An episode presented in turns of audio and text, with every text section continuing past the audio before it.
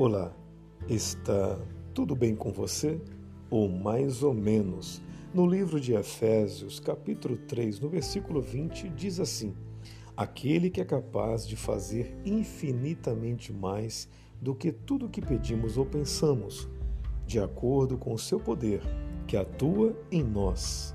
Bom, na Bíblia existem palavras que têm tanto poder que são mais eficazes do que qualquer tipo de terapia. Acredite, é verdade. Isso porque Deus ilumina Sua palavra, que contém diversas histórias lá do passado, para curar suas feridas, te orientar em meio ao desespero e te oferecer também esperança para um futuro. Bom, o diabo sabe que a Bíblia te livra das armadilhas e libera o potencial adormecido dentro de você. Por isso, ele tenta encher a sua cabeça com tanto lixo para que você não sinta mais fome da palavra do Senhor. Olha, Jeremias foi um grande profeta de Deus, porém, antes do seu chamado se cumprir, ele ouviu duas coisas do Senhor. Vamos lá. A primeira, o Senhor disse assim para ele: Antes de formá-lo no ventre, eu escolhi. Jeremias capítulo 1, o versículo 5, a patear. Bom, você sabia que os seus pais não foram as primeiras pessoas a olharem para você?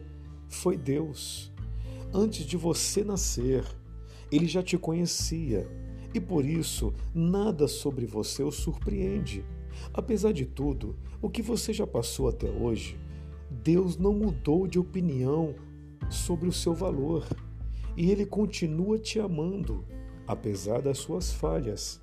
Olha, o Senhor quer fazer uma obra linda em sua vida e também na sua família. Basta você crer e buscá-lo de todo o teu coração.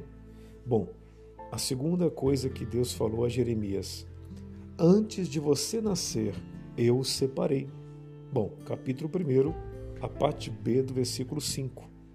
Agora talvez você pense assim: bom, eu me sinto muito diferente das outras pessoas.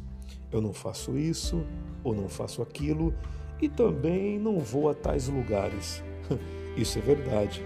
E você deve ficar feliz por isso, viu?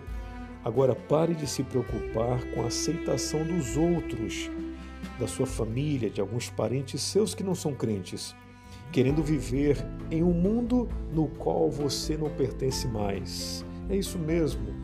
Agora a sua missão é com Deus e é por isso que o inimigo tem tentado te afastar da palavra do Senhor. Depois que você entender isso, todas as suas lutas começarão a fazer mais sentido. Agora veja o que o apóstolo Paulo diz diretamente para você no livro de Colossenses, capítulo 3, do primeiro versículo ao 3. Já que vocês ressuscitaram com Cristo, Procurem as coisas que são do alto, onde Cristo está sentado à direita de Deus. Agora, mantenham o pensamento nas coisas do alto e não nas coisas terrenas, pois vocês morreram e agora a sua vida está escondida com Cristo em Deus.